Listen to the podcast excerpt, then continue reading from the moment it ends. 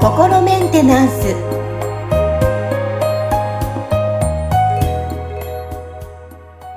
皆さんこんにちは。心メンテナンス。本日もアシスタント三上恵と気候ヒーラーの吉村隆二です。はい吉村さん本日もよろしくお願いします。よろしくお願いします。はいさあ、えー、今の放送5月9日の放送分になるんですがえー、まあ、社会人の皆さんなどね、えー、だいぶ、えー、入社して1ヶ月以上が経って、業務にも慣れてきたのかなと思うんですけども、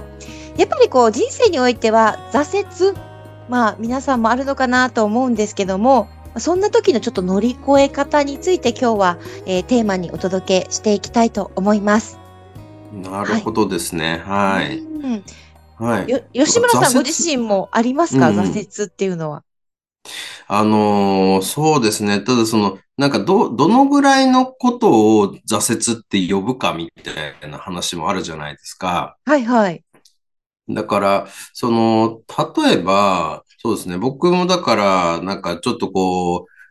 これを目指してやっていこうって思ったけど、その方向転換をすることになったみたいなね、あのことっていうのは人生の中で結構まあ、あるっちゃあるんですよ。なんかこう、例えば、あの、わかりやすいところで言うと、僕以前はそのね、あの、こう俳優として活動してた時期があるわけですけど、でも、まあその時とか全然やっぱりその売れなかったんで、あのね、こう、このままじゃ食べていけるようにはならないなっっていうことで、まあ、ある意味その、じゃあちょっとね、違う方法であの食べていけるように手に職つけようとかっていうことで、その心理カウンセリングの学校に通い始めたりっていうようなことをして、で、まあ結果的にはそうね、あの、そこからあの、ヒーリングとかエネルギーワークっていう道にこう入ってくるようになって、今の活動につながってるんですけど、そうすると、その当時、そのなんか役者で食べていけるようになろうみたいなことを考えていた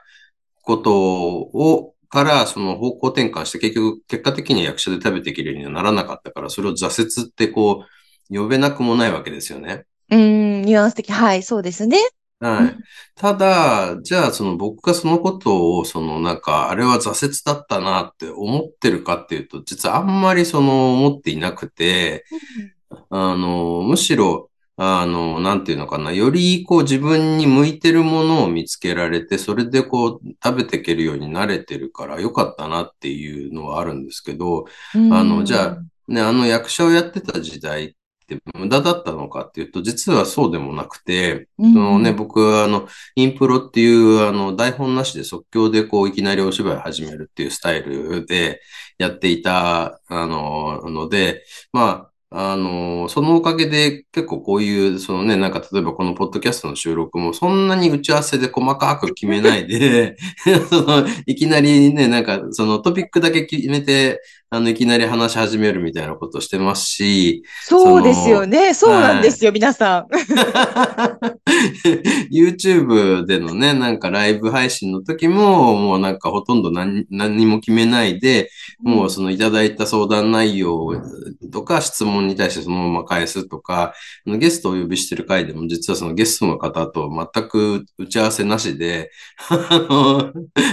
はじめましてみたいな感じでこう話し始めてる時も実は結構あるんですよ。で、それが、そこのね、なんか、苦もなくできてるっていうのは、そのね、インプロを長年やってたからっていうのは、やっぱり間違いなく生きてると思うんで、その、全然実は無駄になっていないから、その、なんか役者になれなかったけど、別に役者で食べていける人にはならなかったけど、あの経験が無駄になってないってなると、別にこれ挫折って言えるのかなって、別に挫折って自分は思わないけどなっていう話になっちゃうんですよね。うん。なるほど。うん。だから結構まあそういうふうに人生振り返ってみるとそういう方向転換したとか、その当初思ってた通りにはならなかったみたいなことは、あの実はこうね、あの数えたらキリがないほどあるにはあるんですけど、ただ、うんそれらがこう振り返ってみるとみんなこうなんかこう線で繋がってるっていうか、あの時のあれがあったからこうなってるんだなみたいなことなんで、その、例えばまあね、いわゆる僕あの離婚歴が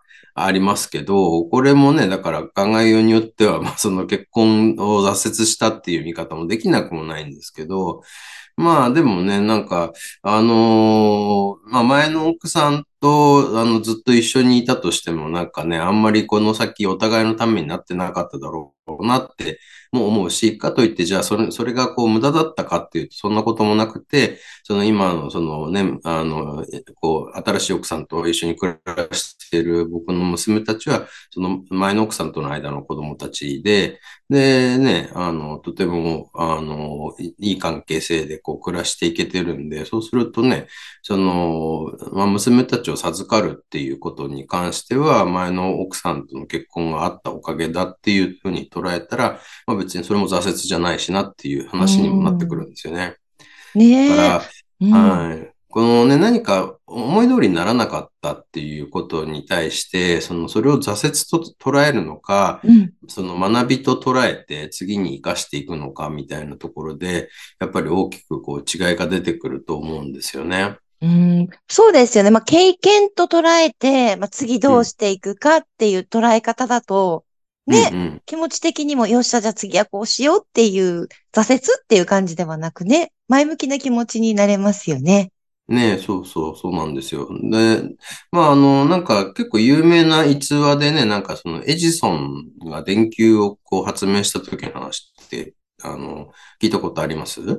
なんとなく、あの、学校で習ったような気がするんですけど、覚えてないな。まあ、これがその本当の話なのかっていうのはちょっと僕にもわからないですけどね。その、それに、そのエジソンって結構その、なんか人格的にかなり実は問題のある人だったっていう説も最近こう耳にするんで、そはいの、なんか別に、なんか立派な人だからどうこうって話ではないんですけど、ただその、なんか、こう、僕は結構なんか感銘を受けた逸話としては、そのね、あの、なんだ、電球を発明するまでに結局その、フィラメントのその材質、なうん。あの、でもういろんなもので試したんだけど、なかなかその適切なちょうどいいその電球としてを作るのにちょうどいい材質が見つからなくて、もうものすごいいろんなこう材質でずっと試しては失敗して、試しては失敗してっていうので、でも本当にな、なんだろうな。まあ、とにかく1万回ぐらいこう実験してようやくそのぴったりな材質が見つかって、電球が発明されたんだみたいなね、あの話があって、それでその、まあなんか、記者がエジソンにそのよくそんな1万回も失敗して、そのね、なんか途中で心が折れなかったですね、という質問をしたそうなんですよ。そしたらそのエジソンは、いや、あのね、私は1万回失敗してないですよ。1万通りのうまくいかない方法を見つけたんですって言ったそうなんですよね。すごい。そうそうそう。だから、あの、これ失敗したと思ったらそのために自分がどんどんどんどんなんかこう、あ、ダメだ、あ、ダメだってこう気持ちが慣れていっちゃうじゃないですか。うん。でも、そのね、別に自分は、その、これ、この、ね、この、実験しました。うまくいかなかった。よし、ね、うまくいかない方法が一つ見つかったっていうことで、で、じゃあうまくいくためには、要はこの、ね、今までやったうまくいかなかった方法は、除外して、その、それ以外のことでこうやっていけばいいっていう発想でずっとやってって、それで最終的に電球が発明されてるわけですよね。すごいですね。普通には外から見たら逆に、あ、いっぱい失敗したねって言われて、本人はそう思ってないっていうのもすごいですよね。そうそうそう。だからそう思ってなければ、ん要はやり続けられるわけですよね。うーん。なるほど。だからそうですね。やっぱ挫折って捉えるか、うんねうんあ一回これ失敗したからどうしようって次に向かって進むかってすごい大きな違いがありますね。そうなんですよね、本当に。で僕はあの心理カウンセリングをさ最初に勉強した、うんあのね、あの最初に勉強した手法は NLP っていう、まあこれもアメリカからこう、あの、入ってきた、あの、ね、なんか心理学の、あの、なんていうのかな、まあ手法のなんですけど、そこ、その NLP では、その NLP の基本前提っていうのがあって、それを習うんですよ。で、これは、NLP っていうのはこういうその前提に基づいて、その、こういう考え方で、あの、できてますよっていうことを、あの、表していることなんで、それがその、なんか本当かどうかっていう話じゃなくて、そういう前提で考えると、こういうふうになりますよねっていうので、だからその根拠とかの話じゃなくて、こういう前提で考えると物事うまくいきますよ。NLP っていうものをきちっとその学んで使いこなせるようになりますよっていうことなんですね。で、その中の一つに、その失敗は存在しないフィードバックがあるだけっていうのがあるんですよ。お失敗は存在して、フィードバック、返ってくる。フィードバックっていうのは、だからその、要は、結果が出てくるっていう話なんですよね。だから、失敗したんじゃなくて、こうこううまくいかなかったっていう、その、何？これは、このやり方だとうまくいきませんでしたよっていうフィードバックが返ってきてるだけだから、これは失敗ではないのであるっていう考え方。それは別にそれがその真実かどうかとか、うん、その、そういう話ではなく、そう考えれば、その、要はなんか、その、前に進めるでしょっていうことで根拠とかは別にいらないんですよね。うーん。なるほど。だから恋愛とかにも考えられますね。この人とは合わなかっただけとかね。そういうこと、そういうこと。だからあ、僕はその、これを聞いて、なんか、はすごい、なんか素晴らしい考え方だなと、思ったわけですね。はい。いやーなんかそれだから、その自分に対してもそうだし、人との出会いとか仕事の人間関係とかいろんなことに関して、ね、うんうん、捉えられる内容ですね。そうなんですよ。だからまあ、その、もちろんそのね、なんか心理学、カウンセリングって勉強して、その、なんか結果、その、ちょっとこれ、ここじゃあ、その、なんかこの先進めないっていうのかな、なんかこう限界があるって感じたから、そのヒーリングとかエネルギーワークっていうものを取り入れるっていうことをやり始めたんですけど、でもその、なんか、心理学のベースがないところでヒーリングにとかスピリチュアルな方向に入ってくるんじゃなくて、まずその前にしっかりその NLP を学んでよかったなっていうのが、あの、僕は思って、すごく思ってるんですけど、その中のあの、まあ、その理由の本当に大きな一つとしては、この基本前提で僕はその、それからというものを物事を捉えるようにずっとしてきてるんですよ。